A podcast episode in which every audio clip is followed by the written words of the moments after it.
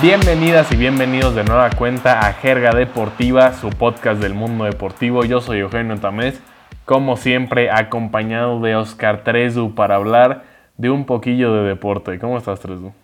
Hola, hola, Eugene, amigos. Bien, un fin de semana bastante atractivo. Ya iniciaron los torneos en tenis aquí en México con el abierto de Zapopan, el abierto de Acapulco, que ya les vamos a estar hablando un poquito más de ello.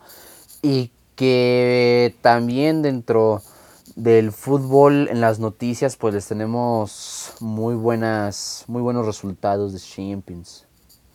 Sí, eh, está buena la, la, Champions, algunos partidos más parejos que otro, pero bueno, vamos a arrancarnos entonces con las nuevas de la semana. Y pues ya que lo mencionaste, Tresu, vamos a hablar de la Champions de una, ¿no? Va, va, va. Es que pues ya se jugaron los últimos juegos de, de octavos entre el Benfica y Ajax, empatando pues 2 a 2. Jugando el miércoles, el Atlético de Madrid y el Manchester United empatan a uno en su partido de, de ida en el Wanda. Mientras que el Villarreal igual empata a uno contra la Juve. Eh, y el Chelsea le gana 2 a 0 ante el Lille. La verdad, unos juegos eh, pues mm, eh, a mi parecer no tan, tan llamativos, no tan vistosos todavía. Ya se viene lo bueno, al menos el Benfica Ajax pues hubo bastante, bastante intensidad con los goles.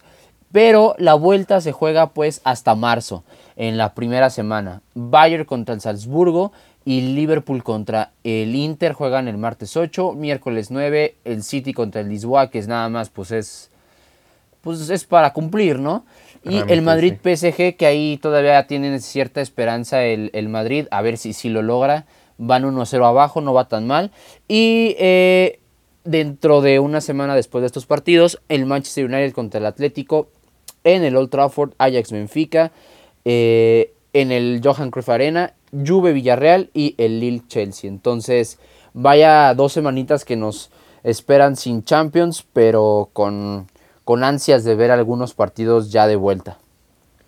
Sí, lo bueno es que pues tuvimos ya una buena dosis de Champions para arrancar este año. Los partidos de esta semana, eh, a mí me sorprendió el Benfica. Yo pensaba que el Ajax se lo iba a llevar con mayor facilidad, pero a ver qué, qué pueden hacer en casa los de Ámsterdam. El United, que, que, le salió muy baratito. El Atlético de Madrid fue muy superior y, y rescatan ese empate a uno. Eh, la Villarreal, eh, perdón, eh, el Villarreal también rescata ese empate a uno con la Juve. Pero destaco lo de Blajovic, primer juego en Champions en toda su carrera y anota gol al minuto. sí, se ve que, que, tiene un futuro enorme Blajovic y seguro vamos a hablar muchísimo de él los siguientes años. Y bueno, Chelsea que sí se lleva una ventaja un poco más cómoda, tampoco sufrió tanto y se lleva una ventaja de 2 por 0. Entonces, sí, no los partidos más atractivos que tuvimos esta semana, pero se va a ir poniendo mejor, como tú dices, mi 3 eh, por lo pronto, vámonos con la siguiente noticia, porque hubo la primera participación de un mexicano en toda la historia en el, en el All-Star Weekend de la NBA. Eh, sí, hizo historia así Juan Toscano Anderson, quien participó en el concurso de clavadas y lo, hizo con la bandera de México, tanto en el jersey como en los tenis. Entonces se vio muy orgulloso de su país, evidentemente. Y pues Toscano pudo llegar a la final de este concurso, aunque el ganador al final fue Obi Toppin de los Knicks. En otros eventos, Carl Anthony Towns se convirtió en el primer centro en ganar el concurso de triples eh, mientras que en el juego de estrellas la victoria se la llevó por cuarto año consecutivo el Team LeBron. Entonces LeBron James competitivo hasta en el All-Star Weekend porque los ha ganado todos. Y fue el propio LeBron que de gran manera anotó la canasta de la victoria. Aún así, la gran figura no fue LeBron, fue sin duda Steph Curry. Rompió el récord de triples en un juego de estrellas y lo rompió por mucho. El récord anterior era de 9 triples y Curry hizo 16. Entonces, pues evidentemente fue Curry quien se llevó el MVP de este encuentro y más que merecido. Sí, un partido que pues vaya, es una fiesta para pues cualquier deporte, llámese el juego de las estrellas de, del MLB, del Pro Bowl de la NFL, ahora pues la NBA, ¿no? Que este juego tiene mucho peso y que también ver ya a un mexicano en este tipo de, de, partido, pues dice mucho, ¿no? Puede empezar a, considerar cierta motivación para que también el básquetbol mexicano, que pues ahí va con algunas, este, con la liga y que sobre todo los capitanes ya estuvieron en la G League, sigan en ese proceso, ¿no? Lo que ha hecho Juan Toscano con los eh, Golden State Warriors ha sido algo bastante bueno, algo que va a seguir evolucionando y que pues estaremos ya viendo como el siguiente ícono del básquetbol mexicano, por así decirlo, a pesar de que pues este hombre no nació aquí en México, pero pues tiene este padres mexicanos. Y pues bueno, ojalá que sigan e, este tipo de, de, encuentros, de éxitos, porque eh, pues lleva a, este nivel, ¿no? El, cierta motivación, cierto desarrollo para que el deporte siga creciendo porque el básquetbol va hacia allá. Y pues hablando de ya de Steve Curry, algo que ya lo ya sabemos que hace, sabemos que su especialidad son los triples y que vaya, pues empapó la duela eh, durante el All Star Weekend, entonces pues va, va para rato y ojalá que volvamos a ver a estos Golden State Warriors en este nivel para campeonato, ¿no? De la hegemonía que tuvo y que vuelva a retomarlo antes de que, pues, hablemos de un posible retiro, hablemos de un posible cambio de equipo. No sé, creo que estaría muy bien ver otra vez a los Warriors en esa eh, etapa del, del, torneo. Sí, más ahora con Juan Toscano, ¿no? Ojalá pueda conseguir ahí un anillo con, con los Warriors o al menos que estén peleando por ahí. Sí, totalmente, totalmente. Y bueno, pasando a la tercera noticia, y es que ya arrancó la pretemporada de la Fórmula 1 en Barcelona. Ya empezaron a dar las primeras vueltas, empezaron a hacer los primeros test. Vaya, unos, este, unas pruebas donde pues no vimos a Checo Pérez, no vimos a Richardo, a, Ocon, a Gasly o a Show, ¿no? Que es el, debutante en, en, la máxima categoría, el primer chino en, en la Fórmula 1. Pero, pues ya números interesantes, ¿no? McLaren fue el que eh, dominó las pruebas con Lando Norris, teniendo las vueltas más rápidas. Tú, fue uno de los que más vueltas tuvieron con 103 durante el día, pero sin mencionar, bueno, a, a Fernando Alonso con el PIN, que tuvo 127 y el líder en vueltas, pues Verstappen, ¿no? A final de cuentas, no dice mucho todavía lo que podemos ver durante la temporada, ¿no? Están haciendo pruebas, están haciendo ajustes, hay este, todavía mejoras que realizar para el auto y es por esto que ni siquiera hay unos que están dando el máximo. Al parecer Red Bull pues está probando, no corrió Pérez, solamente Verstappen. En el aspecto de Alonso y Norris, Alpine y, y McLaren se están viendo bastante interesante, bastante veloces, bastante rápidos.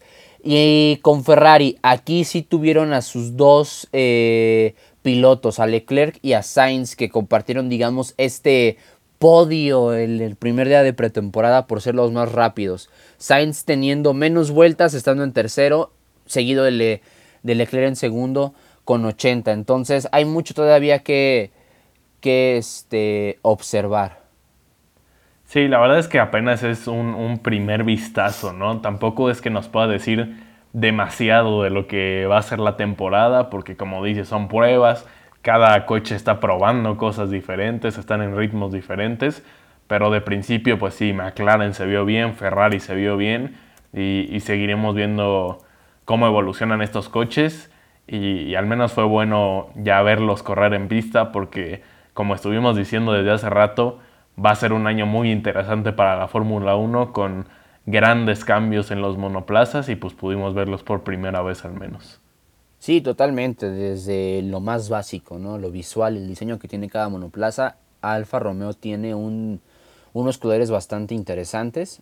Eh, y el regreso de, de, ¿cómo se llamaba esta? De Force India.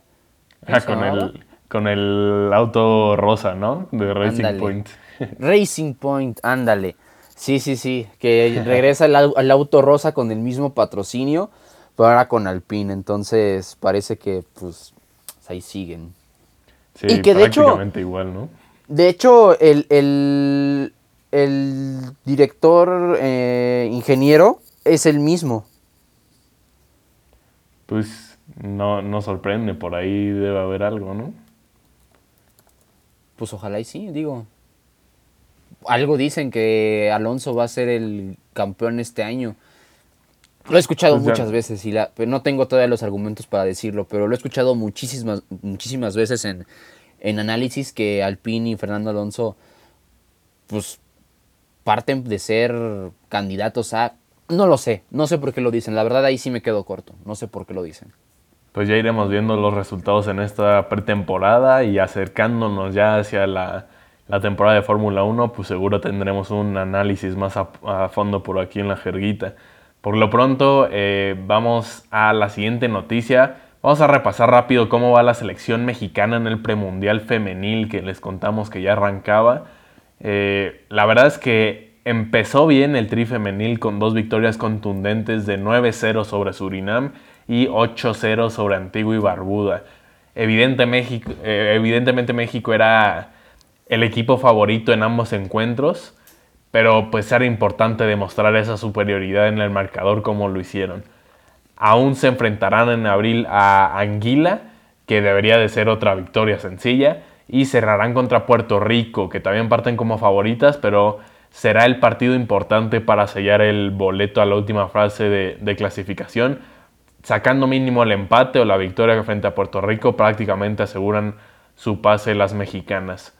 Recordar que serán ocho selecciones en la última fase para pelear por cuatro boletos y medio al Mundial de 2023 y que las selecciones de Canadá y Estados Unidos ya están clasificadas a esa última fase que por cierto, hablando de la selección de Estados Unidos, llegaron a un acuerdo histórico con US Soccer, que es la federación del fútbol del país, para que exista una igualdad salarial entre las selecciones masculina y femenil.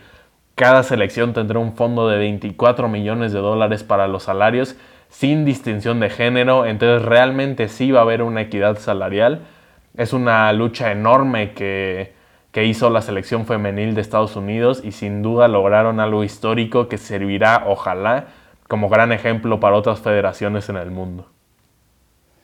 Empezando por la selección mexicana, pues vaya, esas goleadas, pues la verdad no dicen demasiado, o sea, por el rival. Eh, ojalá que sí llegaran a, ocupar uno de esos cuatro boletos el tema es que siempre se complica el pase a, los mundiales, ¿no? O sea, es muy complicado ya que México no es potencia, no es, no es fuerte en fútbol femenil. Y hablando de la selección estadounidense, pues e, es justo, totalmente justo. Creo que hemos tenido esta conversación de por qué el fútbol femenil no, no se, se le mm, remunera de manera igualitaria a mujeres y hombres. Lo hemos dicho varias este, veces que pues la cuestión mediática, la cuestión de ingresos, pues no es la misma, pero en Estados Unidos cambia la cosa cuando pues esta selección femenil es la potencia mundial en el deporte y que ha generado mucha expectación, mucha este mucho ingreso alrededor de este deporte en el aspecto femenil vaya, o sea, hay una buena liga, hay un buen desarrollo y que los hombres están, de hecho, me atrevería a decir, están basándose en este estilo de prospectación, de desarrollo, para que en algún momento Estados Unidos sea una potencia en el deporte. Ya lo hemos hablado muchas veces, entonces se me hace muy justo esto, se me hace que es un gran paso no solamente para los Estados Unidos, va a ser un gran paso para el deporte mundial, en cualquier este rama donde sea esta desigualdad eh, notable y que pues ojalá en algún punto ya estemos hablando de cosas eh, más equitativas, más igualitarias en cuanto a remuneraciones, en cuanto a ingresos y de importancia mediática sobre todo. Sí, eh, estoy de acuerdo con, eso y, rápido nada más comentario de, la selección mexicana sí, eh, llevan ocho años de ausencia de, Copas del Mundo. Eh, no, les ha ido bien para clasificar a, los mundiales, pero creo que el hecho de que hayan agregado un espacio más, un cupo más para CONCACAF en los mundiales, y también que hemos visto un crecimiento de esta selección de, fútbol mexicana. La verdad es que gracias a la incorporación de la Liga Femenil MX, sí, sí ha habido un crecimiento. Hemos visto pues ya mayor desarrollo de jugadoras mexicanas en la liga y, creo que eso puede ser positivo y sí van a estar peleando por un, puesto ahí en el mundial. Digo, son, son cuatro, uno va repechaje, un quinto va repechaje, entonces más allá de que Estados Unidos y Canadá tengan prácticamente boleto asegurado, obviamente no estamos a la par, pero mínimo sí vamos a estar en la pelea por ese cuarto, quinto lugar, yo creo. Sí, total, sí, totalmente. Sí, sí hay forma de poder lograr ese pase mundialista. Pero bueno, vámonos a la siguiente sección. Traemos un quién es más probable que de estos abiertos mexicanos de tenis del 2022. Porque como mencionábamos, arrancaron el abierto de Acapulco del ATP y el de Zapopan de la WTA. Ambos arrancaron este lunes y hasta el momento pues eh, estamos grabando nosotros en miércoles en la noche, ya ha habido emociones, ya ha habido sorpresas y hasta eh, descalificaciones por situaciones extra cancha muy polémicas, pero ya hablaremos más de todo esto durante la dinámica. Sí, como les dije, es importante mencionar que estamos grabando en miércoles en la noche, entonces no sabemos aún todos los resultados de segunda ronda que, ustedes ya sabrán el día de mañana, pero pues aún así nos vamos a arriesgar a hacer nuestras predicciones.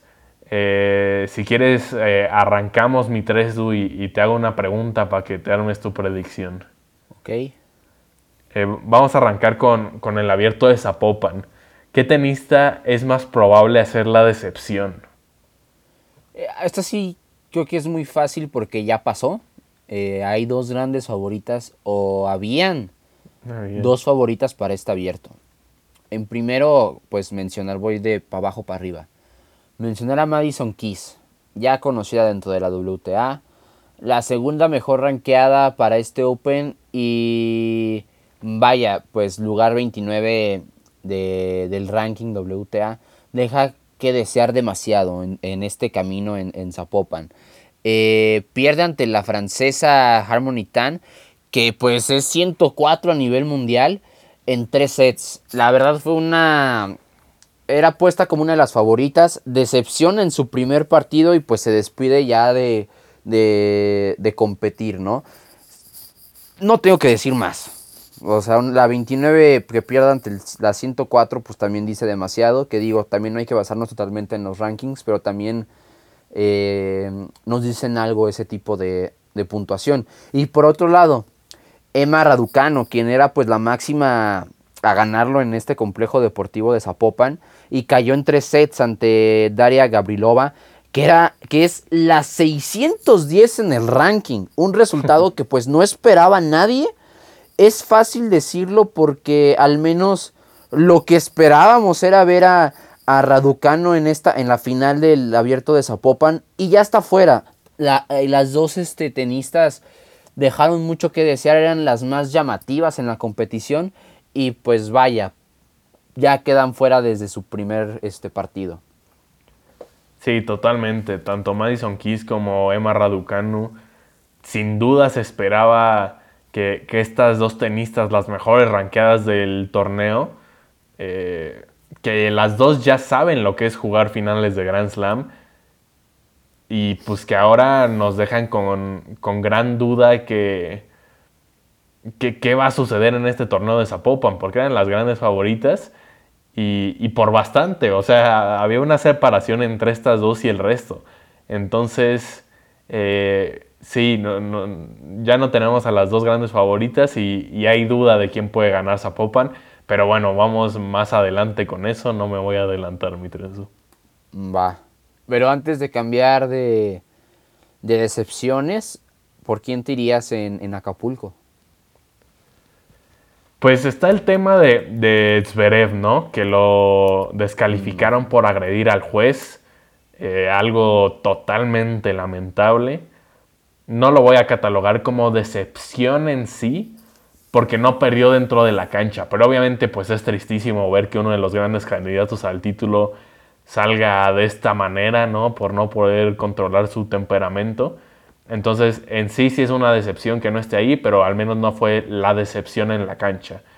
Eh, en lugar de él, creo que la decepción podría ser, y, déjenme explicarme antes de que me quieran linchar, ya sé que Tresu me va a querer linchar, yo creo que podría ser Rafael Nadal la decepción.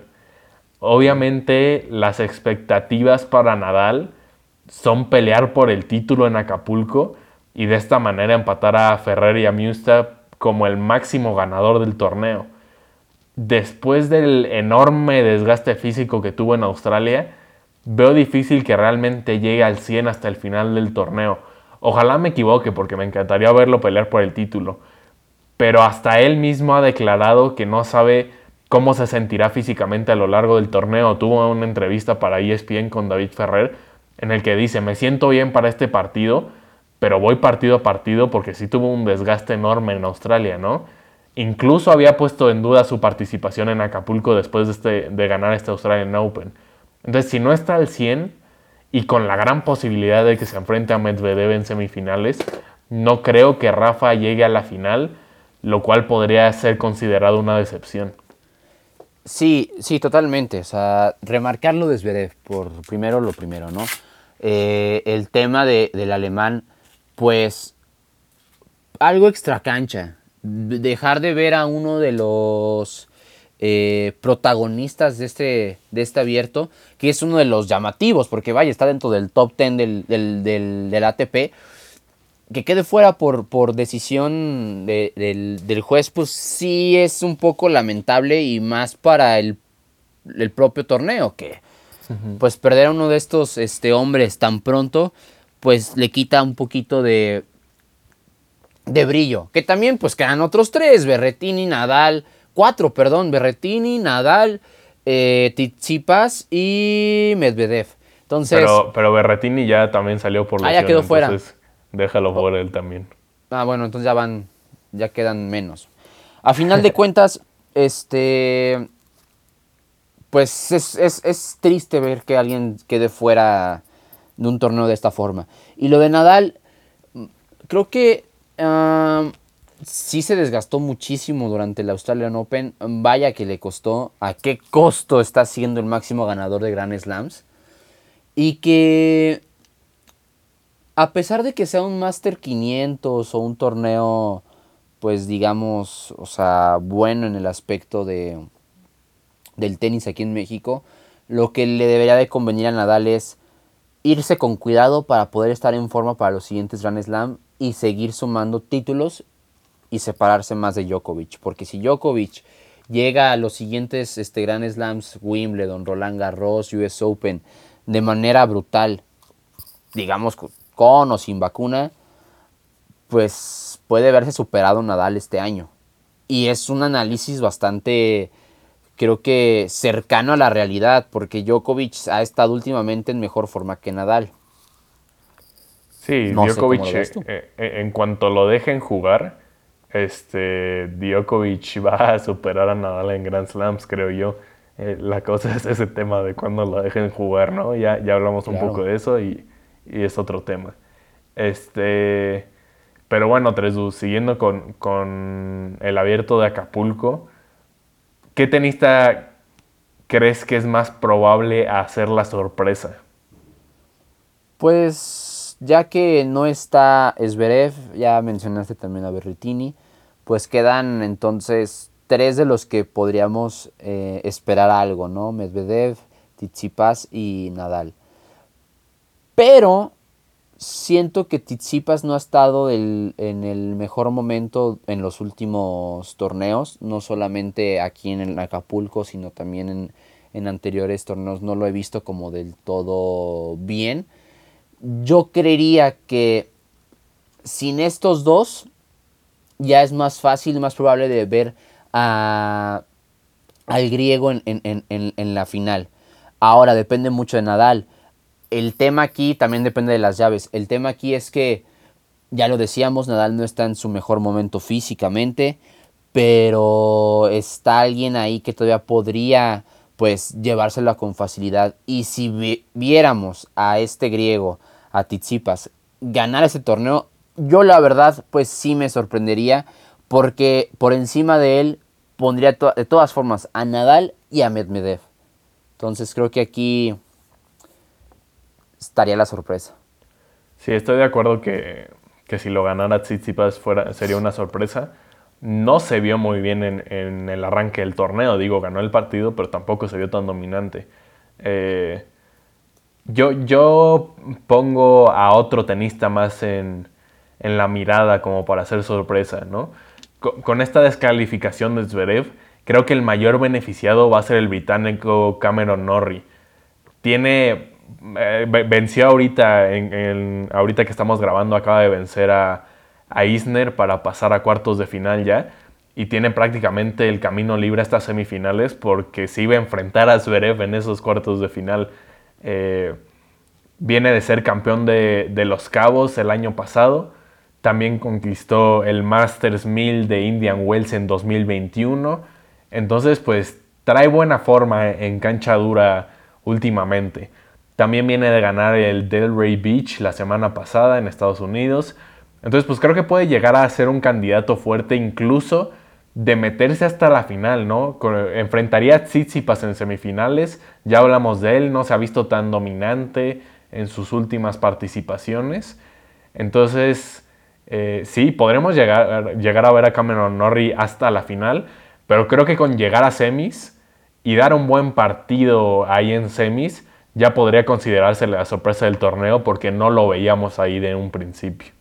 Sí, sí, totalmente. Digo, eh, sí podríamos como ver esta alternativa de, de Norrie, pero vaya, al menos llegar a la final ya sería un gran paso ya lo dijiste, campeón en Los Cabos, campeón en Indian Wells, que pues es un, es un buen Masters. Pero no, yo la verdad, o sea, no lo vería tan así si no estuviéramos hablando de un propio Medvedev en el aspecto de ganar. Ahora, de sorpresa, pues sí, me iría por Tizipas. Ok. Sí, eh, creo que eh, al final estamos de acuerdo que quien llegue a la final de, de esa llave donde están Norris y Tsipas podría ser considerado la sorpresa. Claro, o sea, también pues sí considerar quitando a los, a los este, top 10 de, del ranking pues, ya sería una sorpresa, ¿estás de acuerdo? Sí, exacto, justo. Vale, este, y ahora, ¿quién, qué tenista pues es hacer esta sorpresa en Zapopan? Eh, yo creo que la sorpresa en Zapopan puede ser Sloane Stevens. Eh, Stevens, que después de un gran arranque de su carrera profesional en el que pues, fue campeona del US Open, ha venido muy a la baja los últimos años y no ha podido retomar ese nivel. Creo que no era favorita en este torneo porque no se ha visto bien últimamente, pero pues al final sigue siendo una tenista con talento ahí, tal vez escondido, pero sigue estando ahí el talento y que también ya sabe lo que es ganar en México, ya ganó en Acapulco. Entonces, tomando en cuenta que ya no tendría que enfrentarse a Emma Raducanu en cuartos de final y que además se vio muy bien en su debut también, pues Stevens eh, eh, va a tener la oportunidad de llegar hasta la semis o hasta la final y, pelear por ese título. Creo que ya con eso puede ser considerada la, sorpresa en Zapopan. Sí, estoy, estoy, de acuerdo, creo que no lo tiene tan complicado. Eh, la estadounidense avanzar en las siguientes etapas. Lo tiene pues bastante bien físicamente. En el aspecto pues de la llave y el camino no está tan mal.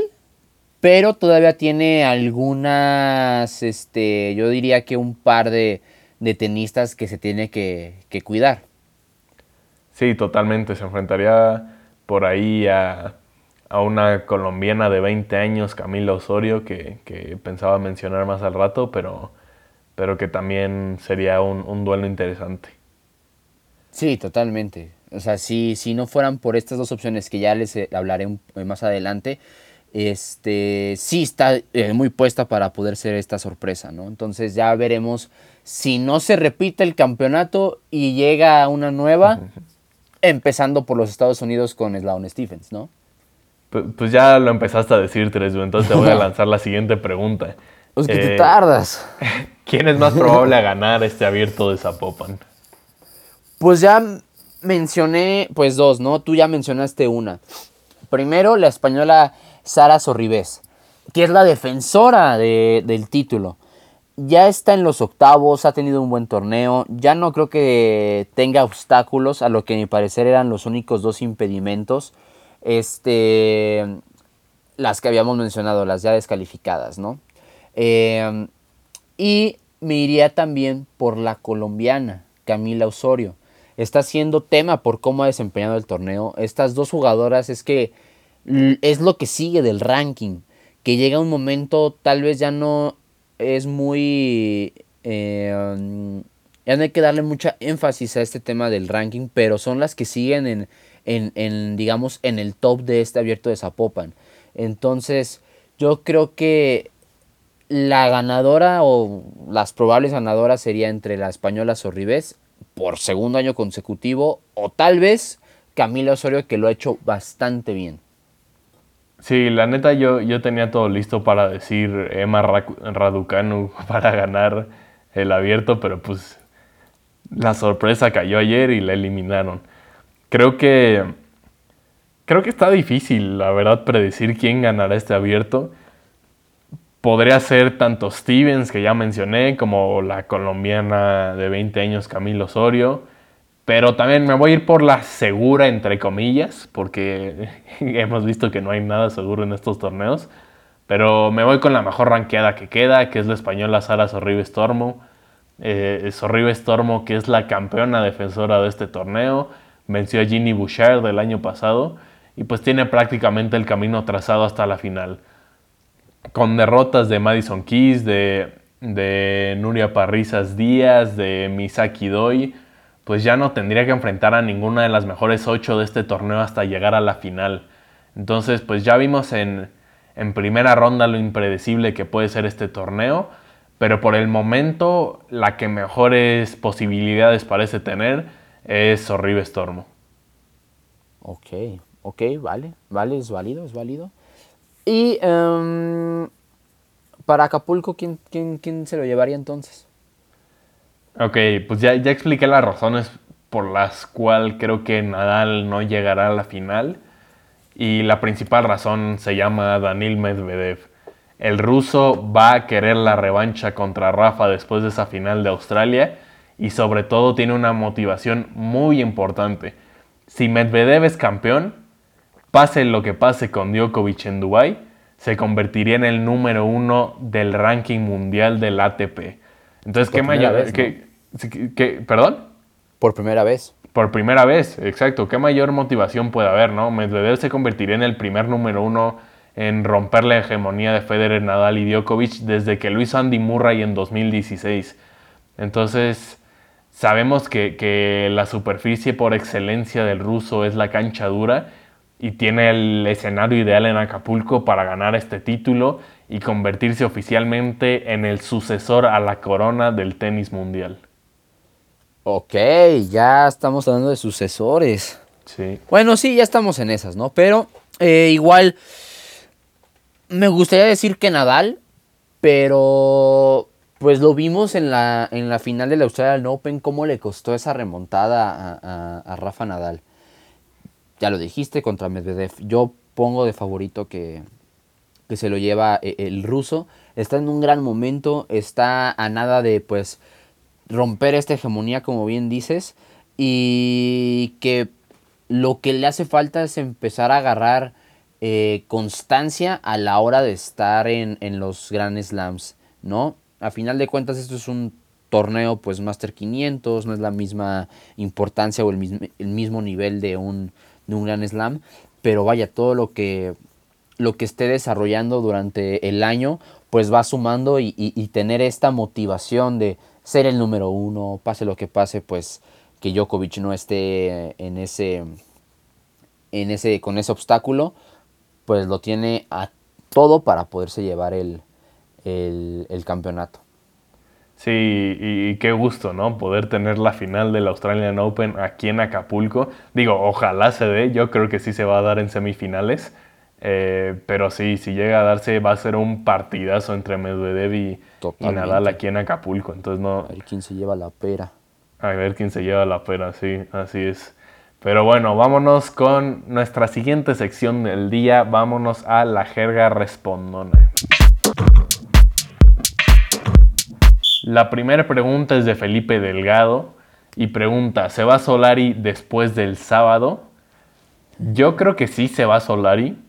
Hay ya varios rumores de que el América está buscando sustituto desde ahorita y pues eh, si es verdad ya está muy difícil que retengan a Solari.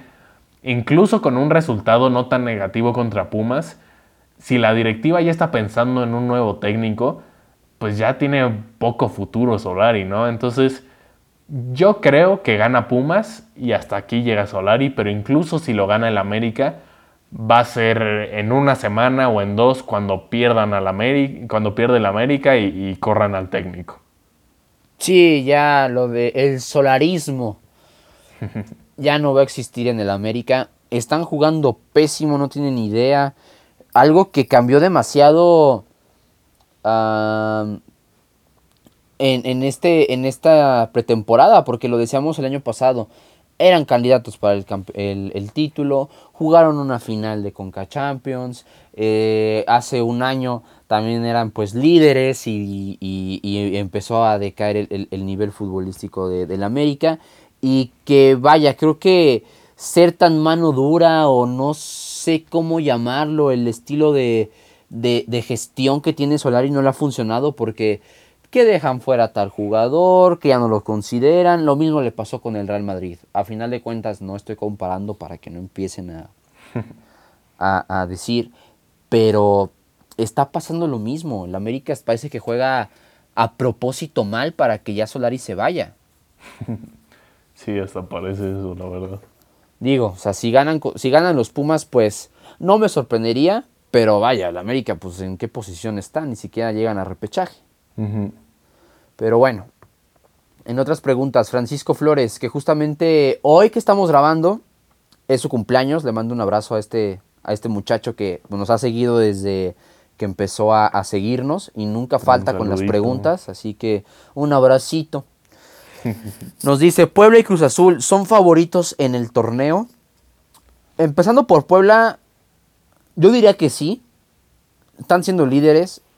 Este buen eh, o esta buena racha, este buen fútbol, no es de un ratito, ya mínimo lleva un año. Largamón lo está haciendo bastante bien y que está empezando a sonar para el América. Llegamos a lo mismo, son rumores. Pero lo ha hecho muy bien eh, eh, este técnico con, con la franja. Yo creo que podría ser uno de los favoritos, al menos para verlo en semifinales y que en la final, pase lo que pase, sería un gran resultado para el Puebla. Creo que lo que tuvo el Atlas, lo que tuvo el Cruz Azul, ya lo está visualizando el Puebla de poder ser campeón de nuevo, poder este, estar en, en, en, lo máximo del fútbol mexicano, porque el juego lo tienen, los nombres no tanto, pero el juego colectivo que vaya, lo hacen bastante bien. Y Cruz Azul, ahí va, la verdad, eh, le están teniendo bastantes argumentos, bastantes elementos individuales donde están eh, mostrando un buen, un buen desempeño, ¿no? Empezando por Uriel Antuna que pues, ojalá si jugaras en, la selección y en, las chivas, ¿no? Ahorita Antuna está totalmente inspirado, Santiago Jiménez está en otro nivel, Creo que lo mejor que le pudo haber pasado al Cruz Azul es que se fuera el Piojo Alvarado. La verdad, tiene todo el Cruz Azul también para pelear el título. No lo pondría tan favorito, pero sí es un fiel candidato para llevarse el clausura 2022.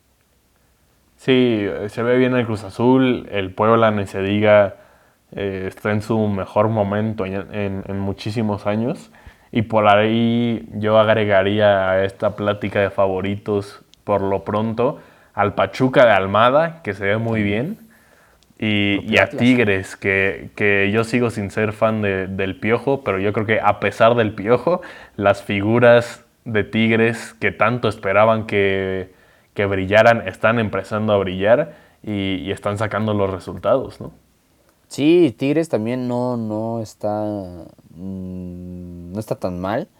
Ahora, eh, el Atlas, que pues bueno, ahí tuvo unos partidos este, regulares. Yo no lo descartaría tampoco, ¿eh? O sea. Claro. Son dos puntos de líder de Puebla y Atlas. Son nada más dos puntitos. Entonces yo también ahí lo pondría sin ningún problema a los rojineros para un bicampeonato. Sí, no, no hay que descartarlos por todo lo que hicieron eh, la temporada pasada, sin duda. Vámonos con la siguiente pregunta, también de Francisco Flores. Y pregunta, ¿qué haremos sin NFL? Y, y sí, la verdad es que es triste que pase tanto tiempo sin, sin ver partidos de la NFL. Pero al menos hay algunas cosas emocionantes que pueden pasar esta off-season. Empezando con la agencia libre que arranque el próximo 16 de marzo. Sabemos probablemente eh, en un lapso de un mes se podría definir el futuro de jugadores como Aaron Rodgers, Russell Wilson, Davante Adams, el propio Deshaun Watson. Entonces pues hay que estar atentos a esas historias, al igual que, que al seguimiento del draft, ¿no? En lo personal, el draft de la NFL es de los eventos que más me gustan, que más me emocionan, y pues ya no está tan lejos. El Combine, que es este evento eh, en el que los mejores prospectos se prueban ante los equipos. Arranca ya el próximo martes primero de marzo y el draft se realizará en Las Vegas el próximo 28 de abril. Así que aún hay mucho que seguir en la NFL por el próximo par de meses. Sí, ahora también complementando, ¿no? ¿Qué haremos en la NFL? Se viene el Spring Training, que digo, ahí también están un poquito peleados con, con con la Major League Baseball los jugadores, pero en algún momento va a tener que reanudarse tanto el spring como, como la temporada. Ya falta poco para los playoffs de la NBA, entonces en cuanto de ese lado hay demasiado deporte, se vienen las finales, vaya, hay muchísimo. Y en el aspecto de amantes fanáticos del NFL, pues a mí me emociona eh, más el, tema del draft, ¿no? Ver qué, qué, qué figuras pueden llegar, este, cómo se pueden reforzar, estos este, intercambios que, realizan los eh, equipos. Entonces, esta, eh, este, eh, cómo completar el roster de, cada, de cada equipo, pues también es muy, es muy este, interesante. Sí, sin duda es emocionante. Y, bueno, Uriel Caballero, ¿qué piensan del ultimátum del Madrid a Mbappé? Yo la verdad, o sea, para los que no saben, ahí lanzaron un ultimátum el Real Madrid se dice hacia Mbappé que si no llega este verano no van a volver a hacer una oferta por él. Este todo porque el Madrid quería traerse a Kylian Mbappé en el en invierno. Yo la verdad siento que es puro show, es puro cosa mediática. De que llega, llega, va a ser ya libre. Mbappé lo ha expresado bastantes veces que sí le gustaría estar en el Real Madrid. Pero creo que esto nada más es como para ponerle sazón a la cosa, ¿sabes? O sea, no, no creo que, que, no termine pasando este fichaje. Y si no pasara, pues también el, Madrid, pues vaya, eh, hacer ese tipo de, de ultimátum no sería la primera vez que lo hace con un jugador o no sería como algo nuevo en rechazar a un jugador si se está negando ir al Madrid. Al Madrid le dice sí o sí, ¿no? Como siempre se le ha dicho. Entonces, yo creo que este tipo de cosas fue algo mediática, algo para ponerle sazón a la cosa. Ahí dicen que este, le están, eh, siguen negociando, que el París le quiere pagar un millón de, pesos mexicanos em, a la semana a, a, Mbappé. Entonces, yo siento que no va, va a terminar pasando este fichaje y simplemente es pues dar de qué hablar. Sí, yo tampoco creo que tenga mucho trasfondo esta noticia. Eh, ya sabemos cómo es el tema de los fichajes, todos los rumores que van saliendo. Eh, pocos reporteros, periodistas dan la cara realmente, entonces eh, no, no, le daría tanta importancia porque yo también creo que al final Mbappé va a ser jugador del Real Madrid, no creo que haya mucho por ahí. Sí, sí, va, a terminar pasando y, y, y los refuerzos que van a estar llegando la siguiente temporada va a ser algo interesante, ¿no? También hablando de Holland, que pues por ahí dicen que le están preparando una oferta hacia el Dortmund, otros dicen que el Barcelona, no sé. van a venir muchos movimientos este verano y el primero que se va a definir va a saber que es Mbappé al Madrid. Sí, probablemente sea de los primeros que se hagan oficiales, sobre todo ya que sea agente libre Mbappé. Pero bueno, eso fue nuestro programa de esta semana. Muchas gracias por acompañarnos. Gracias a Patricio también en la edición. Obviamente gracias a Tresdu como cada semana. No olviden seguirnos en redes sociales. Estamos en Twitter y en Instagram como arroba la de por jerga para que nos envíen todas sus preguntas del mundo deportivo. Muchas gracias y nos escuchamos la siguiente semana. Adiósito.